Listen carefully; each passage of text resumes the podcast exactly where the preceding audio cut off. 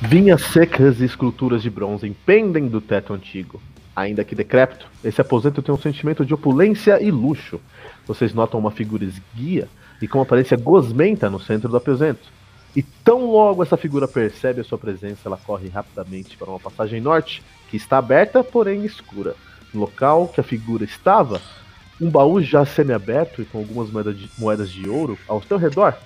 O que deve haver em seu interior? Eduardo Dragonheart Marques, esse é seu turno. O que você vai fazer?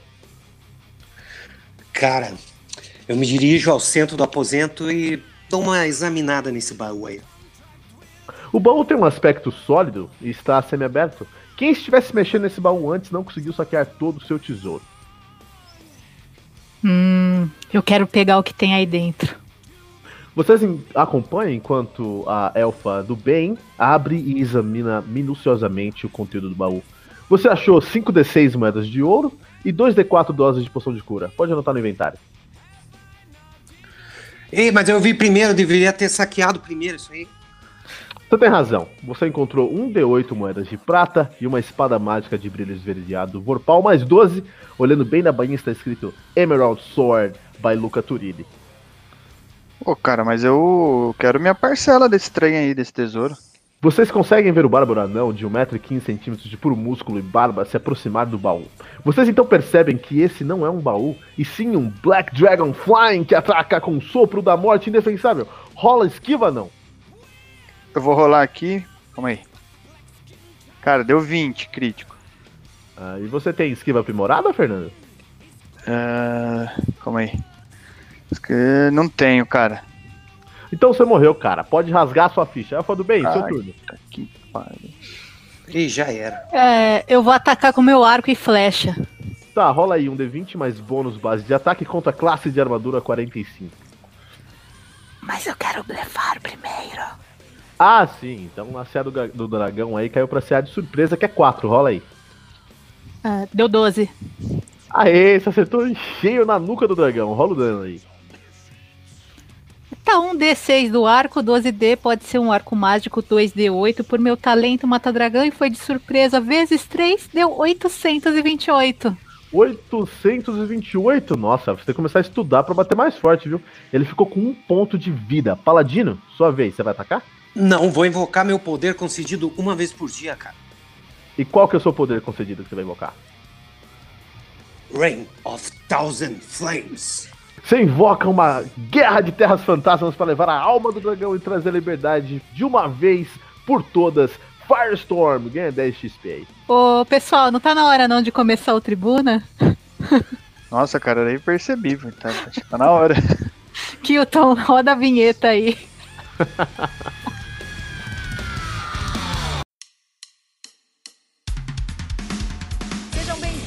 a mais uma edição do seu podcast diário sobre o mundo do heavy metal. Heavy metal. Esse é o Metal Mantra, podcast onde o metal é sagrado. Apresentação: Kilton Fernandes.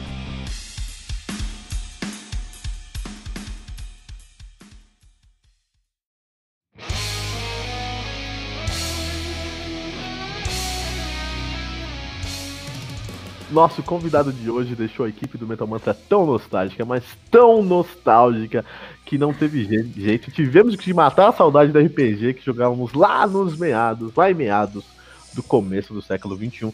E, Edu, você joga ou jogava RPG nessa época? Com certeza, galera. Eu sempre joguei RPG desde o início dos anos 90. A maioria de vocês não era nascido ainda, com certeza. Mas comecei lá com Vampiro a Máscara depois eu vim vindo com Dungeons and Dragons Caixa da Troll. Depois o Advanced Dungeons and Dragons, que nos inspirou algumas músicas. E por fim, até 2015 agora eu joguei, que é o Pendragon, que é sobre a saga do Rei Arthur, que é demais, um RPG maravilhoso, recomendo. Demais. Na verdade, eu, eu, fiz minha pesquisa também aqui, antes do nosso episódio, e realmente não tem como. Não, você realmente tem uma, uma, uma, ligação muito grande com RPG, inclusive tem muitos podcasts de RPG, que eu vou fazer esse, esse episódio de reverberar, porque você tem uma ligação muito grande, cara. Ó, você veio de uma banda chamada Bruhá, certo? Exatamente, cara. Bruhack é Ah, presença, auspícios e, e- e velocidade, né? Isso, quase toda a formação do Dragon Heart tocou nessa banda, né? Olha que demais, cara. Bruhack era um- o primeiro clã de vampiros que eu joguei na minha vida, cara. Bruhack, olha aí. Tava música de vampiro, com um pouco já, já tinha algumas coisas medievais na época. E o Marco Caporaço, que é guitarrista do Dragon Heart, agora um dos principais compositores, né? Que, que depois é, ele, ele tocava bateria no Bruhá e depois ele passou pra guitarra e trouxe o irmão dele pra tocar bateria no Dragon Heart. É, e tem o Thiago Mussi, que tocava bateria no, no toca bateria no Ravenloft. Isso! Que também tinha uma temática épica, assim, né? Pô, e todos ali eram do mesmo meio, né? Aqui em Curitiba, da mesma cena musical. Que legal, cara, que legal. Gigi e Fernando, vocês jogavam RPG também? Ah, eu joguei um pouquinho, jo- vampiros, era malcaviana. Mas sempre, toda a minha turma sempre jogou D&D e tudo mais, sempre acompanhei muito de perto. Gostava de falar que eu era vizinha da Devir, morava lá perto, então o pessoal ia jogar lá perto de casa e lá tava eu junto. Cara, eu não fui de jogar muito, não. Não tive contato direto, assim, na, na juventude. Depois de mais velho um pouco aí, que eu tive por curiosidade, né, de ver uma galera tal, mas não cheguei a, a jogar forte, assim, sabe? Tipo, não era uma prática comum pra mim, não, cara. Que demais, cara. O, o Fernando, você, muita gente do, do- que escuta o Metal Mantra se identifica com você, cara. É incrível. É provável, porque. Tem gente pra tudo, na real, né? Deve ter gente que simpatiza com todos nós aqui, cara. De qualquer forma, o Edu, você deve saber que você fez parte da trilha sonora de uma galera que jogava RPG toda semana, né? Então, cara, na real, eu fui descobrir isso muitos anos depois. Então, como algumas pessoas sabem, eu fiquei 20 anos longe do, do Dragon Heart e voltei ano passado pra banda. E quando eu saí da banda, eu acabei é, saindo fora da cena metal, né?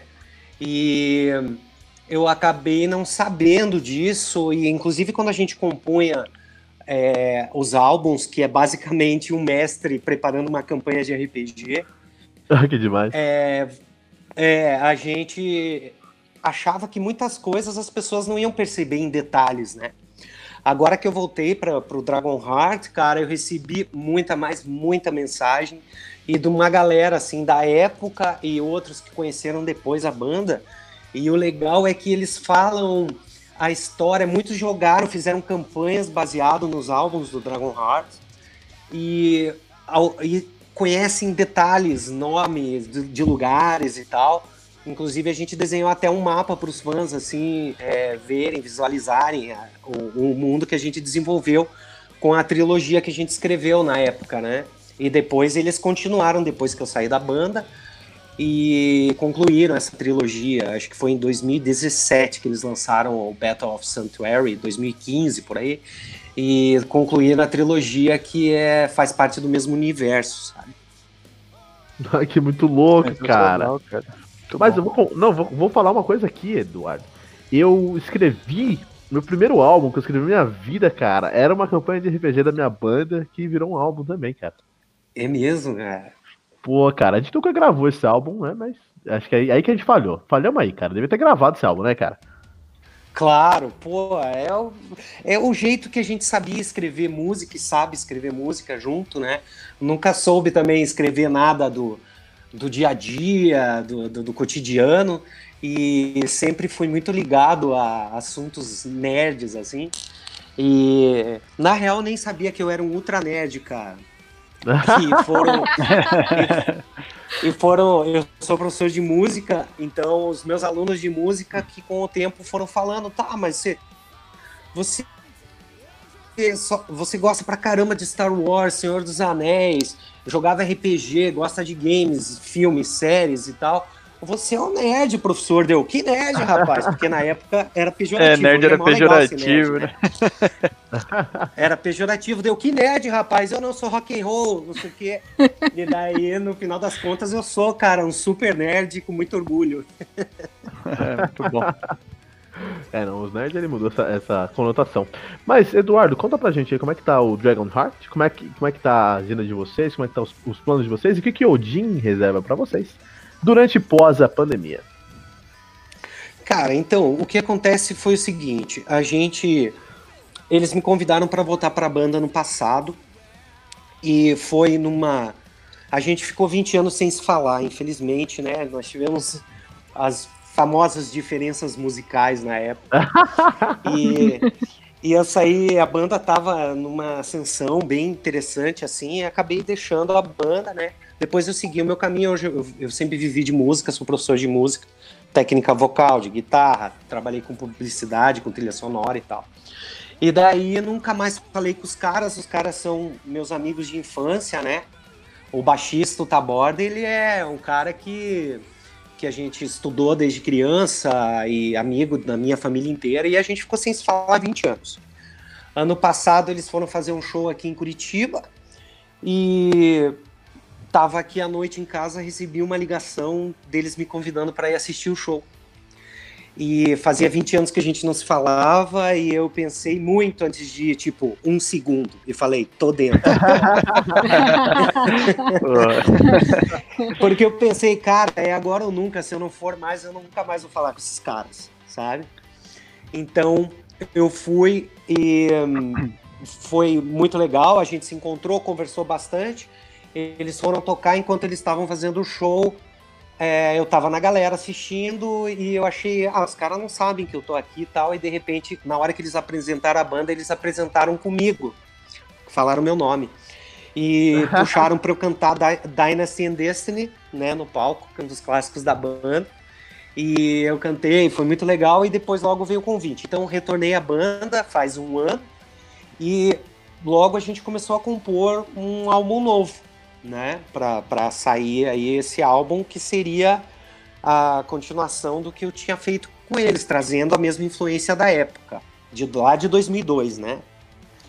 E a gente começou a trabalhar, é, conversamos muito sobre é, conceito e a gente não chegava a um ponto, não e foi quando a gente se olhou e falou, cara, a gente tem um mundo inteiro que a gente desenvolveu, vamos continuar falando desse mundo, vamos expandir ele. E daí a gente está escrevendo um álbum como se fosse um prequel da trilogia, né? Então nós vamos contar a origem, vai ser um álbum de origens, a origem de tudo como começou, dos personagens, dos heróis do nosso mundo e tudo. Acho que vai ficar bem legal. E daí veio a tal da pandemia, né, cara? E no meio disso tudo, a gente estava ensaiando, a gente ia fazer o BMU, esse ano, né? Tiramos o primeiro álbum inteiro, ia ser aniversário desse álbum, e 20 anos dele. E acabou sendo cancelado e acabamos o álbum durante a pandemia, cada um escrevendo na sua casa e passando informações por WhatsApp e eu gravando aqui e fizemos todas as demos, todas as letras, todo o conceito. E agora só falta a gente esperar passar essa época, essa Aqui em Curitiba as coisas estão bem complicadas com a pandemia. E depois que passar isso, a gente vai entrar em estúdio para ensaiar e fazer o registro desse álbum. Mas ó, Eduardo, agora eu tô com 50. Eu vou monopolizar o podcast agora, então com licença de licença, Fernando. Eu vou tem 200 perguntas, você me deixou com 200 perguntas na cabeça aqui. É, putz, eu tenho mais 10 aqui, eu ponho então, na fila. Manda, manda. Então, uh, eu quero perguntar três coisas, né? Primeiro, bom, antes de tudo, eu sempre deixou tão nostálgico aqui com o RPG e tudo mais que eu esqueci. A gente mudou a vinheta de lugar, eu esqueci de apresentar você, Eduardo. Estamos aqui com o Eduardo Marques, guitarrista e vocalista da Dragon Heart, cara. Olha aí, cara. Olha aí, muito bom, tamo aí. Muito bom, muito bom. Seja muito bem-vindo, Eduardo. E agora, você já está devidamente apresentado. É, eu tenho três perguntas, basicamente, que você vai responder já numa, numa tacada só. Primeiro, é, você ficou longe do heavy metal e do, do, do Dragon Heart desde aí, é, mais ou menos 20 anos que você mencionou. Mas você continuou tocando, você continuou é, ativo, porque, pô, eu, eu não toco há, há dois anos, se eu subir num palco não sai nada, cara. Segunda, uhum. per... segunda pergunta aí é: você falou do BMU, ia ter BMU, não vai ter BMU? Como é que aconteceu? Eu queria saber mais sobre isso aí também. É, tá. E a trilogia, e a terceira pergunta, a trilogia que você está falando é Throne of the Alliance, Vengeance in Black e Battle Sanctuary, é essa? Isso. Então vou começar de trás para frente. A trilogia é essa. A gente teve um primeiro álbum que chamava Underdark, né? Que eram não, ele não era conceitual. Então cada música contava a sua história. Então a gente tinha lá, é, por exemplo, uma das músicas era o próprio Underdark, o título do álbum que falava de é, desse cenário, desse lugar do, do Dungeons and Dragons, né? Um lugar subterrâneo, escuro e tal. E sempre a gente foi nessa linha épica, né? A gente sempre gostou das trilhas sonoras do Conan e tudo mais, e a gente se baseou nisso.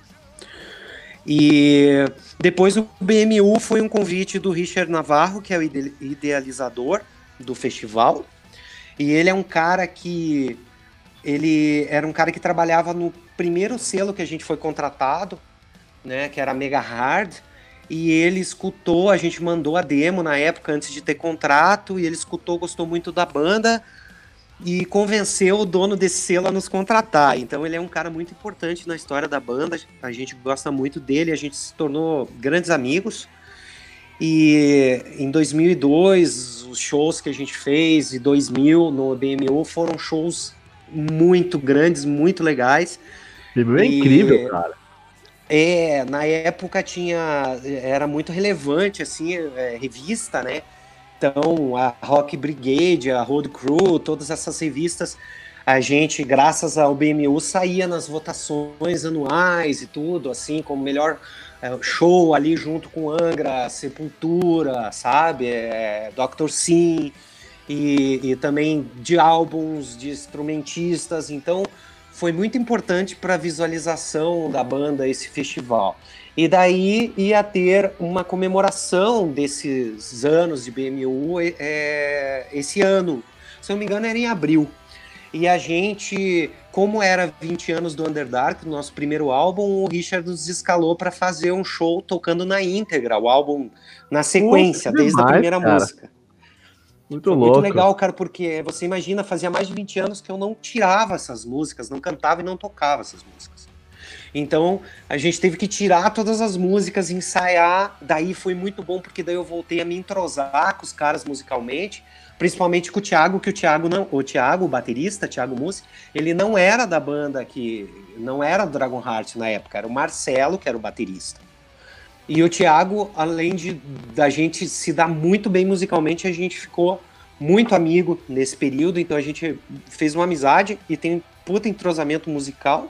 Inclusive, ele é o cara que é o que relembra a gente do que a gente já fez e puxa a gente para um nível mais alto. Assim, olha aqui, ele vai no ensaio às vezes e fala: Olha aqui o que vocês fizeram, tem que ser nesse nível, tá pensando o quê? Não sei o quê. Então é muito legal. Cara. É muito massa. Ele puxa muito a gente para ser o Dragon Heart mesmo, usar a nossa linguagem. É muito bom. E, e quanto a ficar parado, eu não fiquei, porque quando eu saí da banda, é, eu, eu sempre fui músico, cursei direito tal, mas nunca foi minha praia. E eu fui dar aula de música, que é um, uma paixão, cara. Eu gosto muito de ser professor de música. Então, ao longo aí de. Tenho mais de 20 anos de carreira de professor. Então, eu dou aula de, de técnica vocal, de guitarra, violão.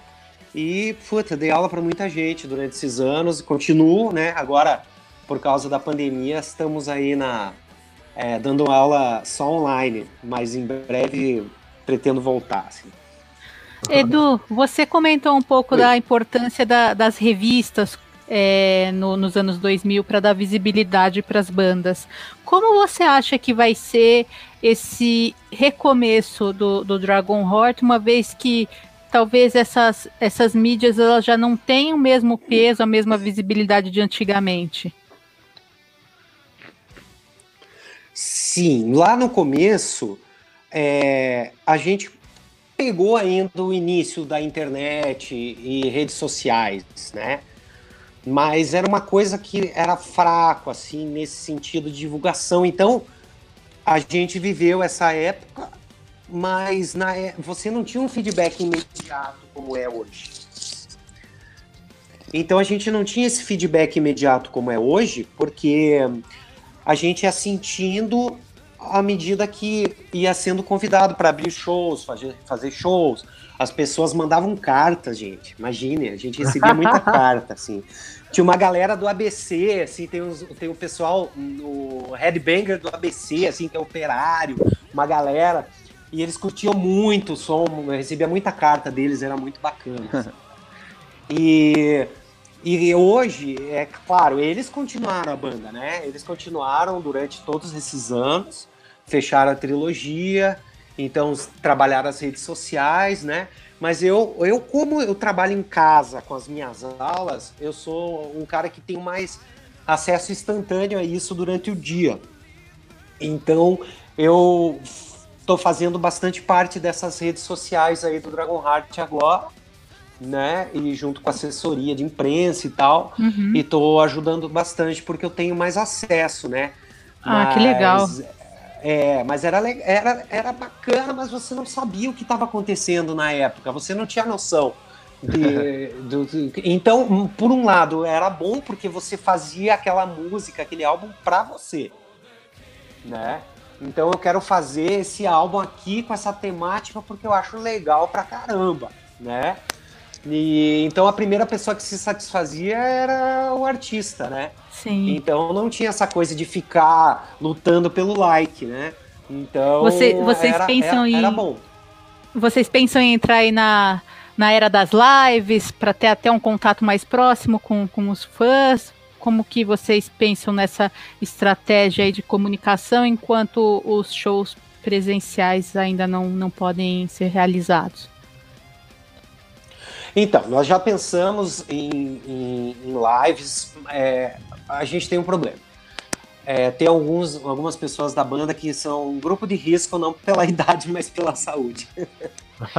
então, inclusive, inclusive o, é, o Thiago, ele tá. Eles estão esperando um bebê, né? Então é. É, não é uma ideal, coisa assim né? que a gente não pode se juntar para fazer a live e não dá para fazer separado porque existe um delay nas lives, né? Sim. E você não consegue tocar ao vivo ali valendo, né? Então é um problema assim que a gente tem. É, o que eu fiz foi um projeto paralelo, porque daí era um acústico. Eu fiz com o Sérgio do Semblan, né? Que é uma banda aqui de Curitiba muito boa, muito legal. E ele é um amigo das antigas, ele era vocalista desse Ravenloft, e é uma banda super muito conceituada, né? o Semblan, né? E daí a gente fez o Vampires and Dragons, né? Porque eles. Ai, que legal! É, Muito bom. É a nossa versão brasileira do Demons and Wizards, né? Maravilhoso! Nossa, não é, quero, quero daí, ouvir esse acústico. Gente, é, daí a gente acabou tocando cover, a gente tocou a Bard Song, a gente tocou um, um, algumas outras músicas, assim. Fez um pouco disso, mas acabou que agora a gente tá parado mesmo, aguardando, porque tá tudo pronto, sabe? Tá as uhum. letras, o conceito. A gente Caramba, vai trazer de novo essa coisa do Trone com narrações entre as músicas. É, então vai ser uma coisa bem um revival do que a gente fazia, claro com uma evolução musical, porque somos outros, outros músicos hoje, né? E mas vai ser na pegada do que os fãs do Dragon Heart gostam, né? Então, é, nós estamos aguardando passar isso, porque Curitiba começou um pouco depois das outras cidades, né, com a, com a pandemia. É, agora tá crítico então, para ir, né? Agora que a coisa tá pegando aqui, sabe? Eduardo, deixa eu perguntar uma coisa. E vocês têm material escrito de toda essa temática, cara? Seria inter... Puta interessante um livro, né? De repente, alguma coisa conjugada ali com o trabalho musical, sabe? Já pensaram nisso? Tem material? Então, quando a gente parou para fazer o conceito do novo álbum e a gente se tocou que a gente tinha todo esse cenário, como se fosse um cenário de RPG, e eu fui recebendo todo esse feedback da galera que curte a banda, mandando mensagens e tal, é, através do Facebook, Instagram, que, que jogavam, que gostavam, que entendiam o mundo.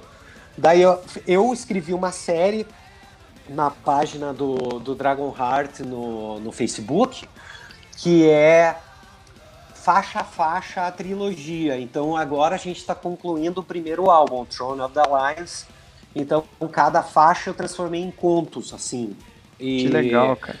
É, e daí a ideia é fazer dos três álbuns para quando lançar a galera já saber bem o que acontecia na, na história anterior, né? Para entender o novo álbum.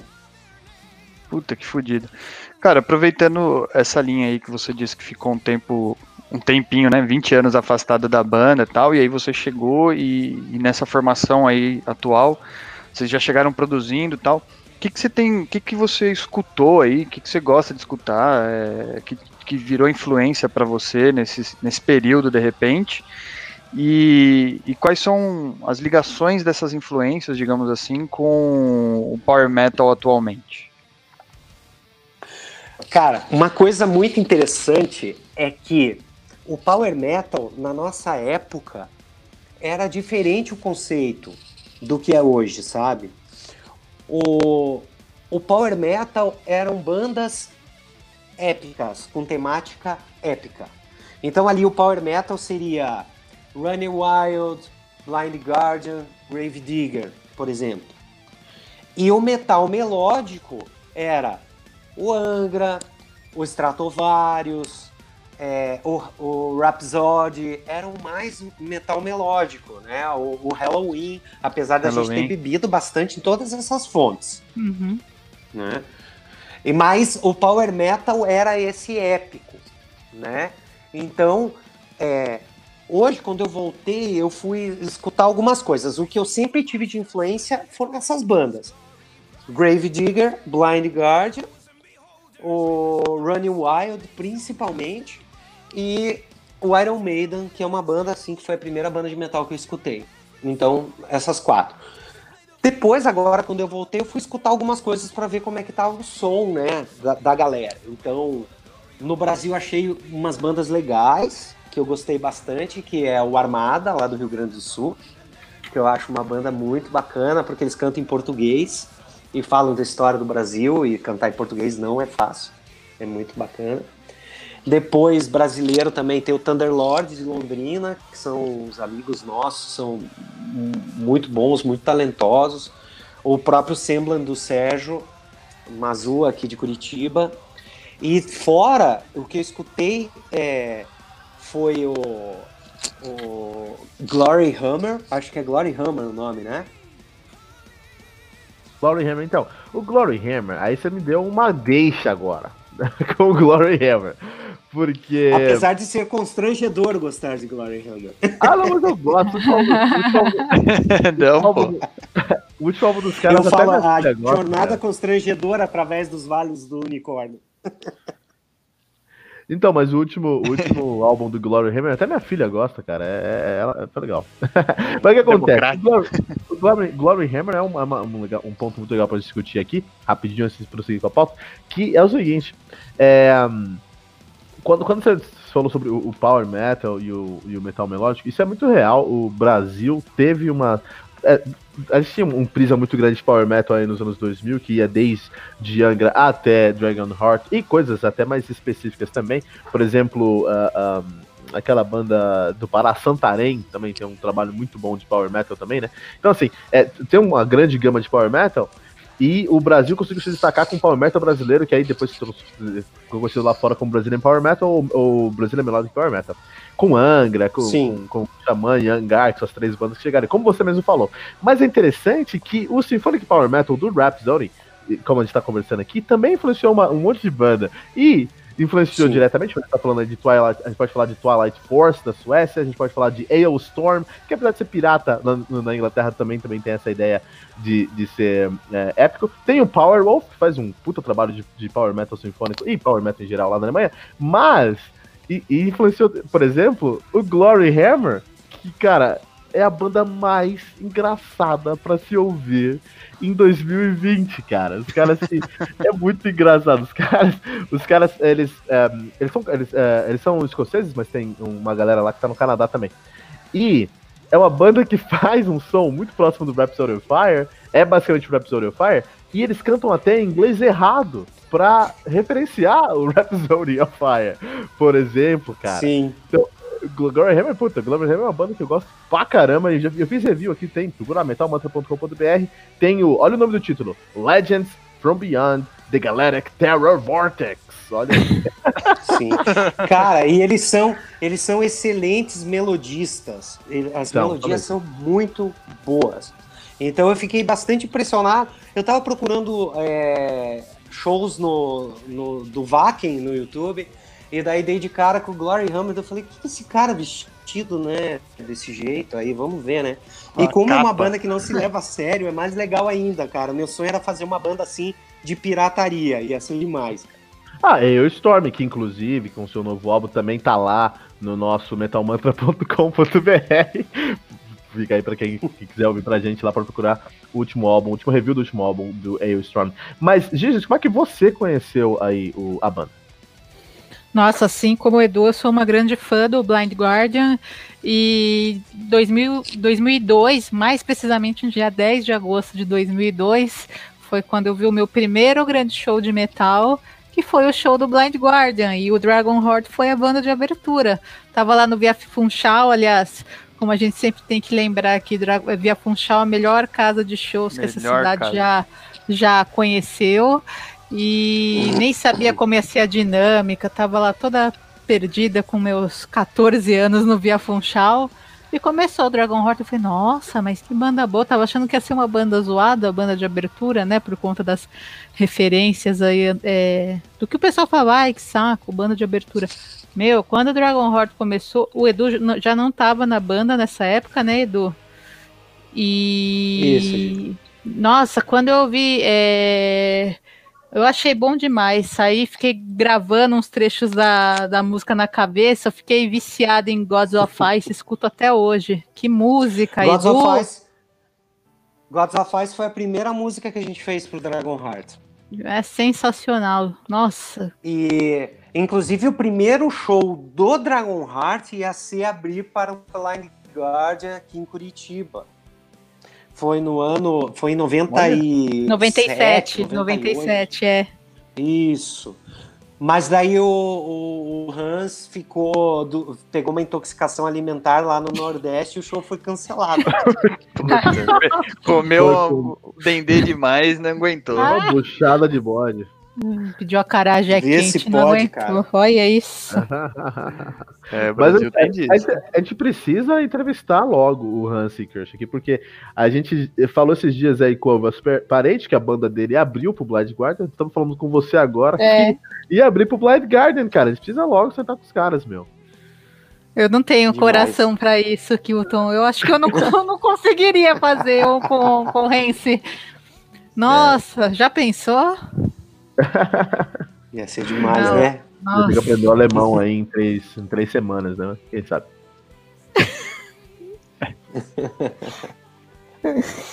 Fernando, Fernando, Fernando? Eu não, sou eu. Ah, já foi? Eu... Ah, puta. Então peraí, Já. pessoal. Só deixa eu marcar o tempo aqui. Vai. Hammerley, peraí. Beleza. Três segundinhos. Beleza. Olha só, Edu. É, 2002, acho que essa é uma época muito legal pra gente falar. Essa é uma cena que eu tava querendo falar aqui no Metal Mantra há um tempo, né? Em 2002 vocês lançaram, por exemplo, o Throne of the Alliance, é isso, né? Isso. Pode me corrigir, porque eu tenho mania de errar nomes aqui no, no episódio. Então, por favor, Não, tá pode me perfeito. corrigir. então, em 2002, vocês lançaram o Throne of the Alliance. A gente teve também uma cena, cara. Olha só. O Holy Sega, que eu cheguei a ver ao vivo já, teve o. lançou o Plan, Planitude. O Steel Warriors lançou Army of the Time. O Glory Opera lançou Rising no Hangar, né? Que tinha até o Humberto Sobrinho nos vocais, que é o antigo vocalista do Hangar, Hangar do, do Aquiles, né?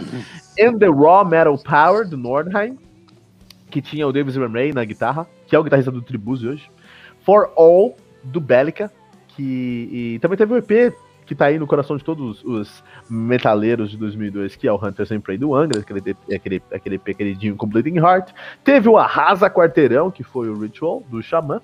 E todos esses discos, só o Glory Op- Opera, que é de Manaus, todos os outros estão do sul e do, sul e do sudeste do Brasil, cara. Como é que foi viver essa cena efervescente do Power Metal brasileiro, Edu? Então, cara, é, essa época foi muito interessante porque é, a gente, por exemplo, começou, é, decidiu fazer, é, formar o Dragon Heart numa fila de autógrafo do Gamma Ray, cara. Olha. demais. Então a gente estava aguardando para conhecer o Kai Hansen e a gente vendo aquela, tudo que estava rolando, escutando a música, a gente falou, cara, a gente tem que fazer uma banda épica do jeito que a gente curte, do som que a gente curte. E o Marco Caporaço olhou para minha cara e falou, cara, eu tenho um nome, Dragon Heart, que ele resume tudo que a gente gosta. Eu falei, é, fechou, é isso aí. Então aquela época foi muito interessante e principalmente no Brasil, assim, tinha muita banda de power metal e, e o estilo é, existiam várias bandas é, no início com estilos diferentes e cada uma fazia a, a sua forma é, de conceito e música até que a coisa foi é, crescendo pra caramba, e daí é, aconteceu o processo natural de todo estilo que fica em alta há muito tempo, né? Parece muito trabalho, muito igual, com a mesma estética, Uhum. e eu acho que foi cansando um pouco o público, sabe? Durante esse período. Ah, eu, eu, eu, eu jogo RPG a minha vida inteira, né? Só que faz muito tempo que eu não jogo RPG, como faz muito tempo que eu não toco baixo, muito tempo que eu não jogo basquete, que só trabalho e gravo podcast na realidade, né? Mas o. o, o- eu jogo RPG, joguei RPG a vida inteira. E um dos cenários que eu mais joguei aqui no Brasil foi o Tormenta. Eu joguei bastante Tormenta, que até pessoa, eu sou uma geração mais nova Nossa, muito bom. eu adoro, eu adoro muito. E o que acontece? O Tormenta, eles fizeram uma, uma, um, um crowdfunding agora, recentemente, uns um, um ou dois anos atrás, pra lançar uma nova edição, pra fazer esse revival, pra fazer um outro lançamento. E os caras tiveram o maior crowdfunding da plataforma da história. O louco. Incrível, eu acompanhei. Dois É, a gente tá falando de 2,5 milhões, assim. A meta era 400 contos, sabe? E Então, foi rapidinho, né? E foi rapidão, estourou. E aí depois eles fizeram um outro crowdfunding agora também, com material extra, e foi demais. Então, Edu, eu acredito que sim, eu acho que deu uma saturada. Inclusive, eu vejo isso de quem não gosta de Power Metal. Tem uma galera que tem uma aversão a Power Metal brasileiro por, por causa disso, e eu entendo. Mas eu acredito que tem um público é, é, latente, um público em potencial aí para o Power Metal brasileiro.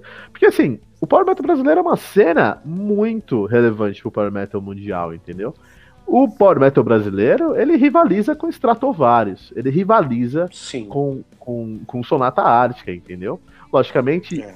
e, e o que eu quero mesmo é ver bandas de Power Metal brasileiro renascendo aí, e tra- ou até se formando, até seria se formando legal com, uma, com uma, uma postura melhor. Mas em 2000 aí, quais são os álbuns prediletos aí do, do, do Fernando, da Gizes, que você estava escutando nessa época aí? Nessa, nessa pegada. Não nem daquela época, mas dessa época. É, pode repetir, cara? Deu uma cortada. Desculpe. Eu vou editar aqui, que a pergunta era... Peraí, vou perguntar de novo. Tá. Vai. Mas aí em 2000, quais são os, os álbuns aí do Fernando e da Giges prediletos dessa época aí? Acho que teve o grande lançamento do, do Blind, né? Que é o A Night at Opera, bastante diferente em termos aí de, de produção, de musicalidade. Ah, do Stratovarius. Me deu branco do. O que eu ia falar do Stratovarius? Episode. Não, não é o episódio. Eu vou editar aqui, pode Ixi, Fiquei devagar, peraí. Peraí. O que. Não, é o. O. O Infinity. Infinity, ok. Quer que eu falo de novo? É, repete aí, por favor. Tá bom. Ah, o Blind. O Blind Guardian com a Night at Opera, que é o som com um CD com um álbum, uma, uma sonoridade totalmente diferente aí dos anteriores, muito coral e tudo mais, e que foi o álbum que trouxe o, o Blind pra cá em 2002. E o Infinity do Stratovarius. Acho que é um álbum também que me, me marcou muito ali com a Mother Gaia. Cara, eu. Eu. Putz, não é muito novidade que eu não escuto tanto power metal assim, né? Pra, pra galera aí. então, dessa época aí eu escutava muito pouco. Pra falar a verdade, eu escutava Angra porque o meu pai é, escutava bastante. meu pai, ele. Ele sempre escutou. Tipo, novidades da época, digamos assim, né? Não tem pra cá ele parou, mas enfim. E aí eu acabava escutando muito por influência dele, mas eu, eu era de uma outra pegada, assim. Nos anos 2000 eu tava ali, também como já é sabido, gostava mais de hardcore, gostava um pouco de nu metal, assim. Então, pra mim, na época, teve, sei lá, Queens of the Stone Age, que foi um álbum que eu lembro que eu gostei pra caramba na época. Era uma pegada diferente. Acho que também foi a grande fase do, do, do, metal sinfônico com vocais femininos, né? Foi quando de fato o Nightwish ganhou o mundo. Sim, ah, eles estavam eu... começando. A gente abriu o show deles aqui em Curitiba com a, com a Tária. E, Olha que louco. E foi quando começou isso. Tinha algumas bandas brasileiras que estavam tentando fazer a mesma estética, assim, bem, bem legal, cara. Em 2000 eles lançaram Wishmaster, em 2002 o Century Child. Só calcule, calcule a projeção. Mas o, eu não sei se aconteceu com o Edu, o Fernando, na minha escola, ia ser um cara que não ia jogar RPG com a gente, ia jogar Vampiro.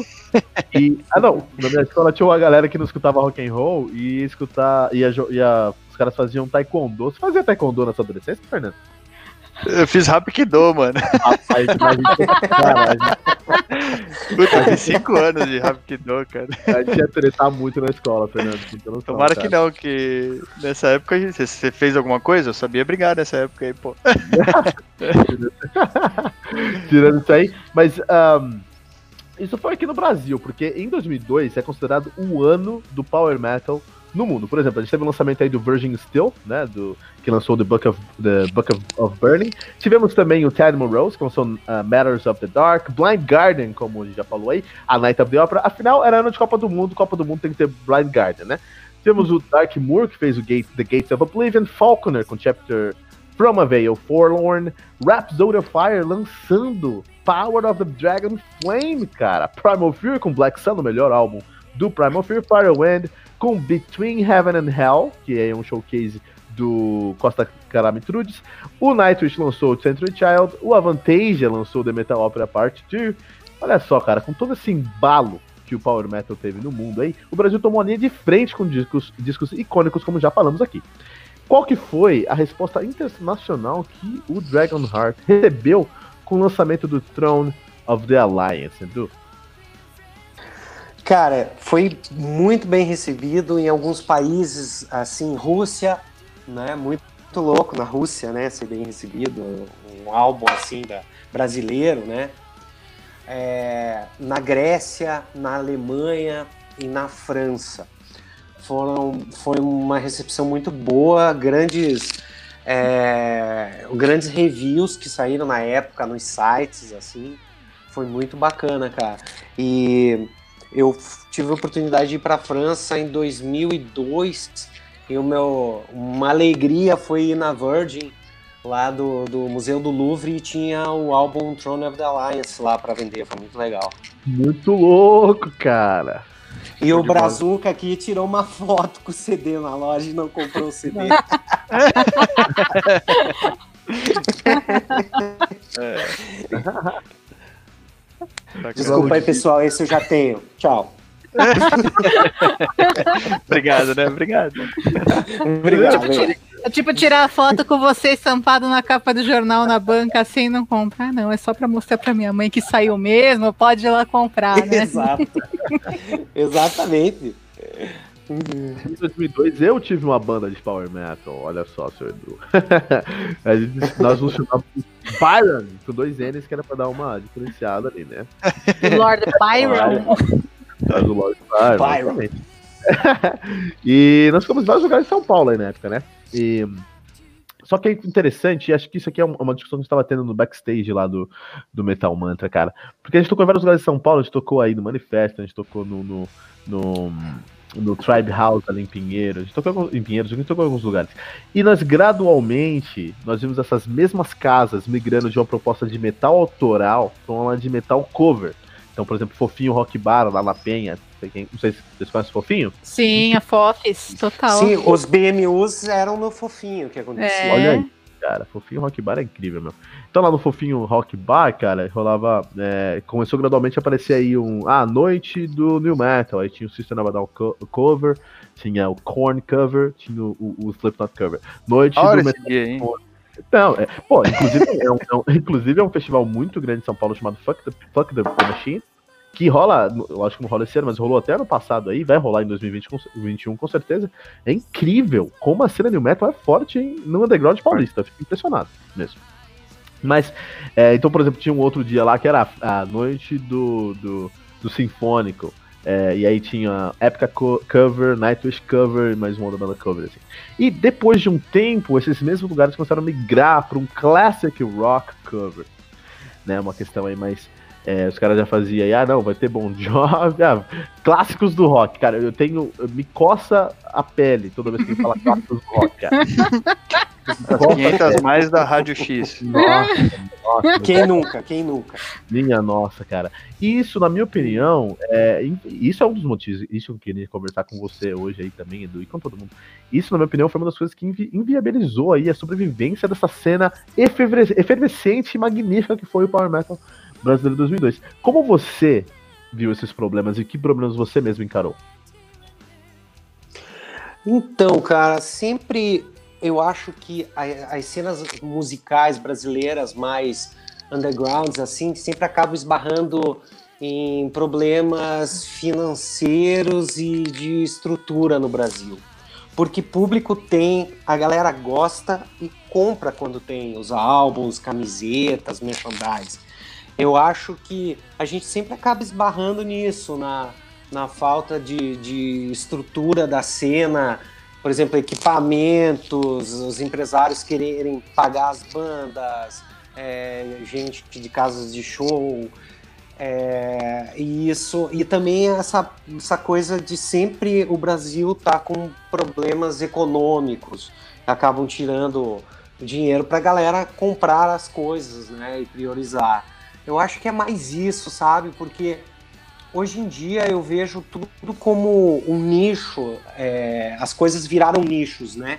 E todos os nichos são universos enormes, assim, que você pode atingir, né, com redes sociais, internet e tal. Então, eu acho que isso que naquela época inviabilizou e também uma cena muito inchada de bandas iguais e críticas exigindo que todas as bandas fossem iguais, cantassem iguais, agudos e. Você sente isso, Edu, que tinha crítica para quem tentava inovar dentro do estilo? Muita crítica, muita crítica. E não tinha rede social, hein? Pois é. Não tinha rede social. Mas acho que isso aí é um pouco do papo que a gente sempre fala do metaleiro true, né, cara? Também, assim, tipo, a galera briga porque não faz nada novo. Aí quando você faz algo, briga Isso. porque você fez algo novo. Aí você. Ah, o cara mas ama Blind Guard. Aí você pega referência, briga porque você copiou o Blind. Caramba, velho. Né? mas não existia uma essa coisa que o Power Metal, assim. Hoje eu vi alguma. Eu vejo alguma coisa assim que. Ah, Power Metal, porque misturou com metal melódico e tal existe um preconceito de uma galerinha assim, mas olha, é mínimo, nunca sofri isso na real. Mas o que acontecia na época não era porque fazia power metal, sabe? Era uma cobrança para que é muito louco isso, né? Para que todas as bandas tivessem a mesma estética, por exemplo. Né? Que todos tocassem a mesma coisa, com o mesmo tipo de vocal, com o mesmo tipo de solo. Né? Isso aconteceu bastante, assim. E como você é novo e está no meio de uma cena acontecendo, você não tem noção se aquilo que você está fazendo vai ser relevante ou não. Então você tem que criar ali uma casca para fazer aquilo que você quer sem se deixar levar pelo embalo, assim. Né? Edu, deixa eu te perguntar uma outra coisa, cara, que é uma curiosidade que eu sempre tenho, né? A gente, eu tenho meus amigos metaleiros aí e tal, e, e aí eu sempre fico, meu, você conhece a banda tal? Você conhece? Eu fico levando a palavra do metal para meus camaradas aí, né? oh, coisa e aí boa. A, é, aí a, a, consequência, assim, é que eu tô sempre procurando, então eu acabo encontrando, ainda mais hoje em dia que a gente tem acesso, né? Mas, é, por exemplo, o ano passado, ou esse ano eu não tenho, mas enfim, não faz mais de um ano, um camarada meu, ele conheceu o Xamã pela primeira vez. Ele falou, meu, tô escutando uma não, banda aqui legal só. pra caramba, tal. Putz, agora, né, cara, 2019, e a gente já fala Sim. de Xamã há quanto tempo. É, existe, você, você, enxerga, assim, a cena do, do power metal, que seja, né, do melódico, alguma coisa, com uma carência de público novo? Cara, na real, eu ainda não pude sentir, porque eu voltei para a banda ali no ano passado, acabei não fazendo show, eu ia ver no BMU como é que tava o público, né? Mas muita gente que vem é, falar comigo através de redes sociais e tal, é, é eu acho que seria 50%, assim, metade uma galera nova e uma galera da época, outra metade, assim, da, quando a gente lançou o, os dois primeiros álbuns. Ah, bacana, pô. Fico, fico feliz que tem renovação, uhum. assim, porque eu, como eu falei, eu sempre fico procurando coisa e eu converso com alguns amigos, eu tenho uns amigos que pararam no tempo e tudo bem para eles, assim, é tranquilo também não conhecer. Os caras não têm esse mesmo essa mesma pegada que a minha, né? Não é uma obrigação de ninguém. Ao mesmo tempo eles gostam Sim. quando eu apresento, sabe? Eu tenho um amigo meu que ele gosta muito de, no metal, assim. Então eu, eu tenho alguma coisa que tem uma referência legal, eu mostro para ele e ele fala, pô, que banda legal pra caramba, nunca tinha ouvido falar. Os caras já têm 15 anos de carreira, assim, sabe? Então eu, é, eu, eu, eu, particularmente, tenho uma preocupação, entre aspas, de como que esses ciclos de, de fãs vão se renovando, assim, porque as bandas estão aí e, e pô, os músicos dependem, né? Eles vivem de música e aí hoje em dia streaming, é. talvez cada dia menos show. Agora pandemia, então meu, é um cenário que eu tenho, eu não consigo nem imaginar assim o quão pode ser difícil para um músico, sabe? Olhar para frente e ver que, meu, tá diminuindo, né, sei lá, as possibilidades, digamos assim, né? Sim, então, é, eu acho que também é uma questão dos das bandas e dos músicos saberem chegar num público e mostrar para eles o, o trabalho, sabe? É, por exemplo, é como vocês falaram, o nicho do, da galera de RPG é enorme né, o que fizeram lá com com Tormenta. com a, é com, com Tormenta é uma coisa espetacular. Então tem toda essa galera aí que vai uma boa galera dessa vai curtir o som do Dragon Heart, por exemplo, né? Então a gente tem que saber como chegar. Hoje em dia não é só lançar um, um álbum e ficar esperando e tal tem todo um trabalho de redes sociais, de mostrar, todo mundo tem que ter um clipe, é, YouTube e tudo mais. Então é um trabalho diferente, é trabalhoso também, mas eu acho legal pra caramba, eu acho que vale a pena. Eu acho que. A gente tava conversando sobre isso no backstage lá do Metal Mantra. E eu tenho uma teoria diferente aí, porque que o, o, essa cena no Brasil mudou bastante. Eu acho que o que matou essa cena no Brasil, e é, é criar polêmica, polêmica da semana aí. aí cara. O que matou foi o emo. Eu acho que o emo matou o metal, cara. Mas antes de vocês me tacarem pedra aí, vai dar. É, segura a pedra aí, taca daqui a pouco. Deixa eu aqui a teoria. O, então, a gente tinha uma cena bem forte aí de Power Metal no Brasil, muito forte. A cena que eu fiz parte, logicamente, de uma maneira muito pequena, mas eu fiz parte. O Eduardo, logicamente, liderou essa cena aí, esse momento. E depois de um momento, depois de um, tempo, aquilo foi, foi diluindo para outras vertentes do heavy metal, mas ainda dentro do heavy metal, com bandas fazendo um autoral e um cover, mas dentro do heavy metal ainda, assim, um new metal, um, um industrial, um trash, um, um death mesmo, mas tudo aquilo ali dentro, né? Talvez um progressivo. Mas é, depois de um tempo, é, outras, outras bandas começaram a surgir. Eu tenho um primo muito querido, Gustavo, ele tá na Nova Zelândia hoje. E ele tinha uma banda de emo, chamada No Place, uma banda que ficou grande aí no emo, né? E é interessante que em 2000 e 2006, 2007, 2006 basicamente, o, é, ele fazia muito show, ele tava todo final de semana tocando em matinês.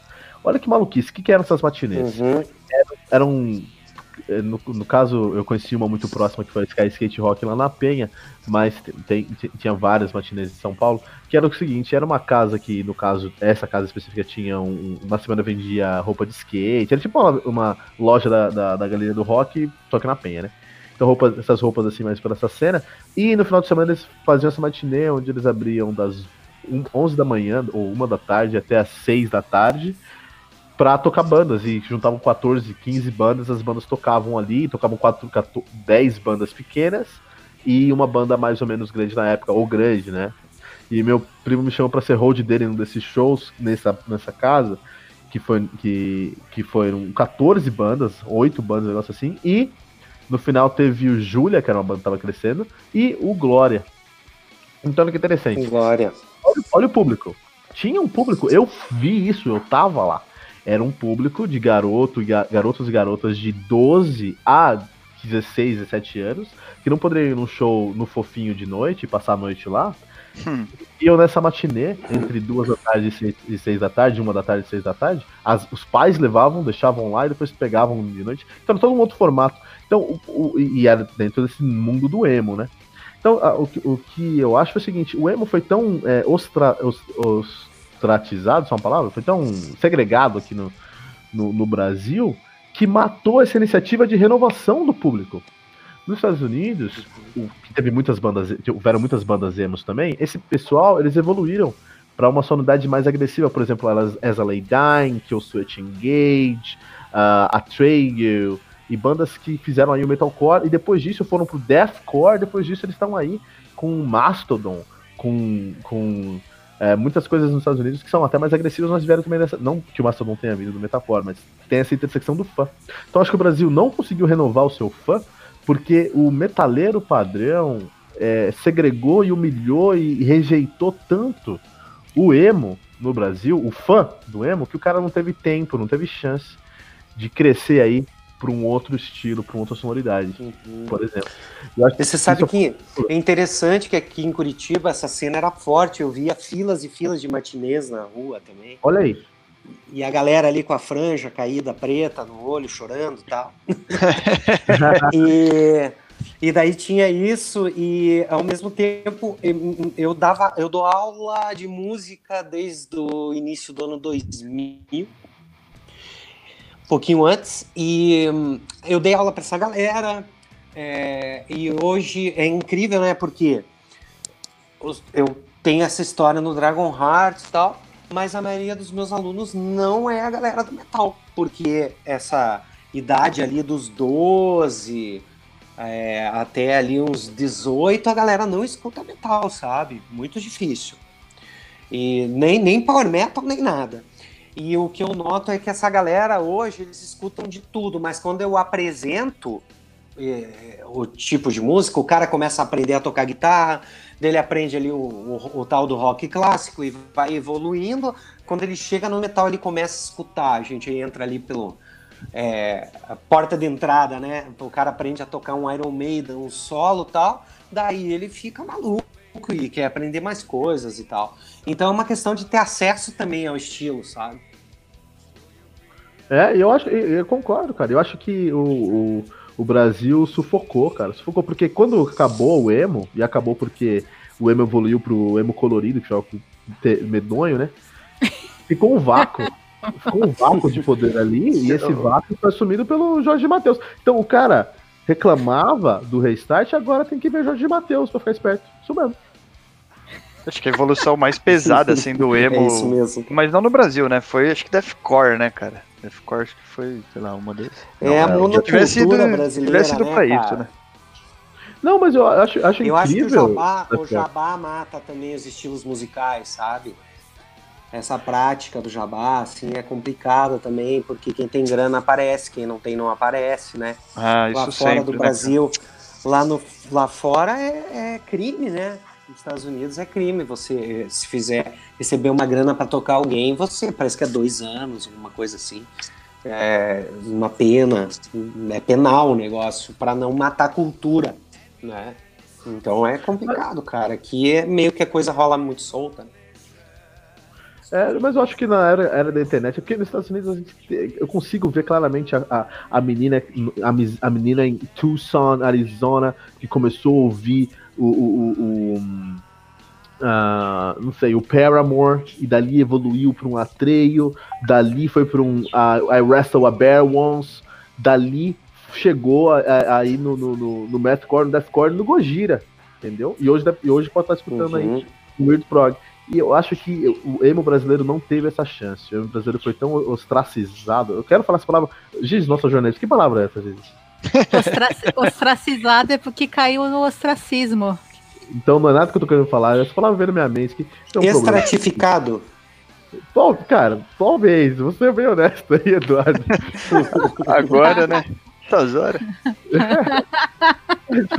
Mas eu acho que o emo, o emo passou pro Brasil. Na verdade, o emo, o emo teve aí o problema. O problema do emo foi com o brasileiro. reagiu a ele, cara. Eu não quero que esse episódio termine, cara. O que a gente faz, pessoal? Vamos começar outra partida. Peraí. Quem vai mestrar nessa? ah, tem que ser o Edu. Fernando, você quer fazer um ping-pong pra nós?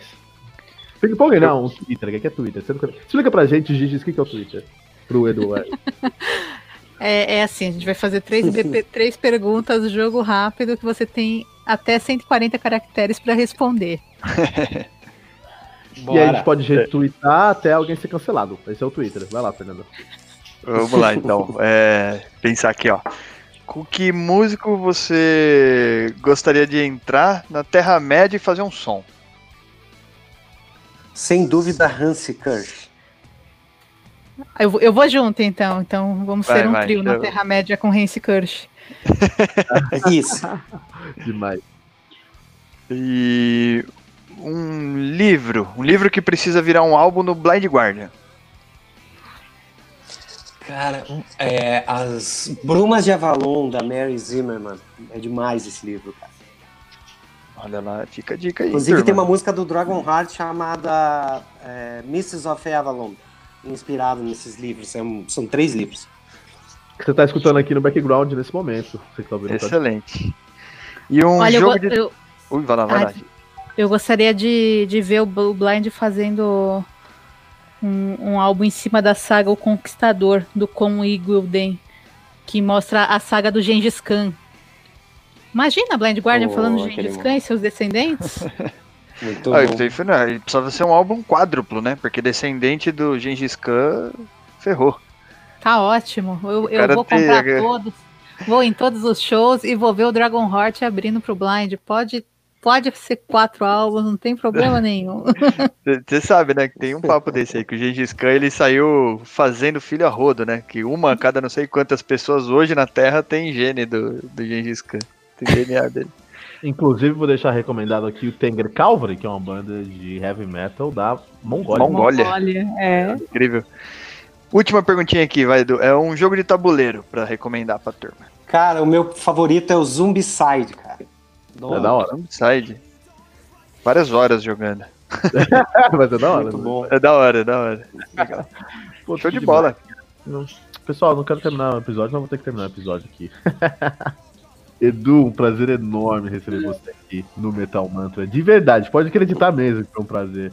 Eu tô ainda meio emocionado aqui com o fato de ter sentado com um cara que aí eu escutei muito na minha, na minha formação enquanto pessoa, né? Muito obrigado mesmo.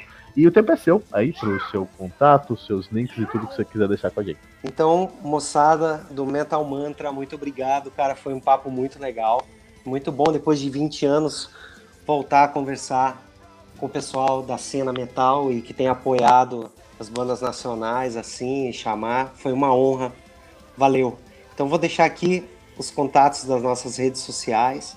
Então no Facebook você pode achar o o Dragon Heart escrito Dragon Heart, aquele traço baixo metal, no Facebook, no YouTube o Dragon Heart todo minúsculo e o NH maiúsculo no final, e no Instagram é igual ao do Facebook. Vocês podem nos achar lá e mandem mensagem e quando passar essa pandemia, espero receber todos aí no show da banda para a gente conversar e viver aí com o novo álbum novas histórias, né? RPGísticas.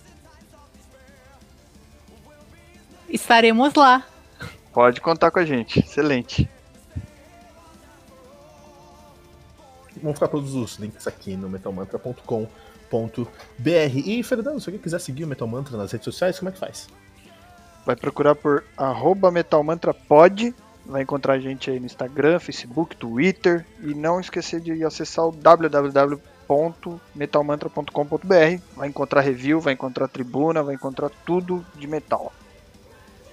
Muito bom. E Gigi, fala pra gente aí, se alguém quiser saber mais sobre o Metal Mantra, quiser receber mais conteúdo do Metal Mantra, no seu celular, como é que faz?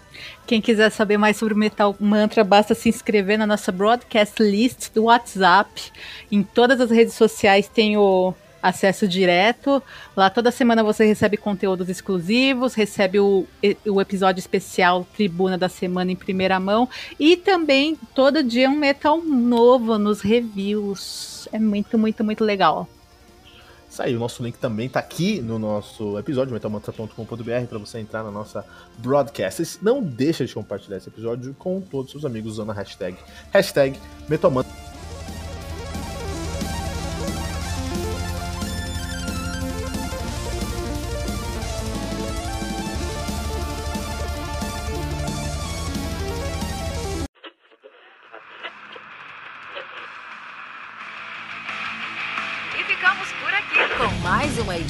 Seu podcast diário sobre o mundo do heavy metal.